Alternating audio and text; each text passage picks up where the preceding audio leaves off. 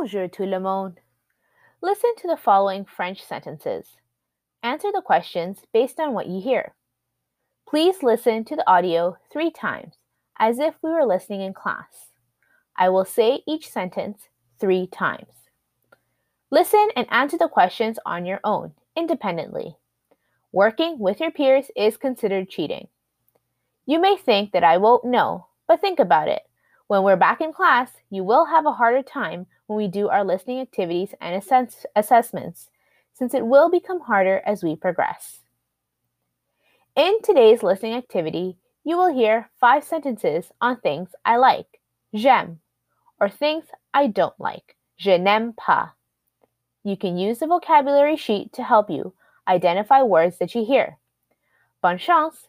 Good luck! Numéro 1. Number 1. J'aime l'hiver. J'aime l'hiver. J'aime l'hiver. Numéro 2.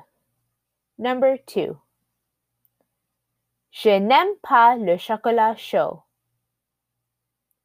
Je n'aime pas le chocolat chaud. Je n'aime pas le chocolat chaud. Numéro 3. Number 3. J'aime faire du toboggan. J'aime faire du toboggan. J'aime faire du toboggan. Number 4. Numéro 4. J'aime quand l'automne est froid. J'aime quand l'automne est froid. J'aime quand l'automne est froid.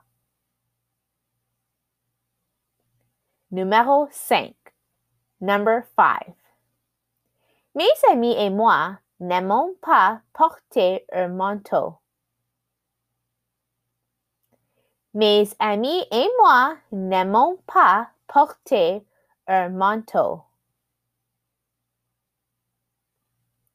Mes amis et moi n'aimons pas porter un manteau. C'est le fin de les phrases. This is the end of the sentences.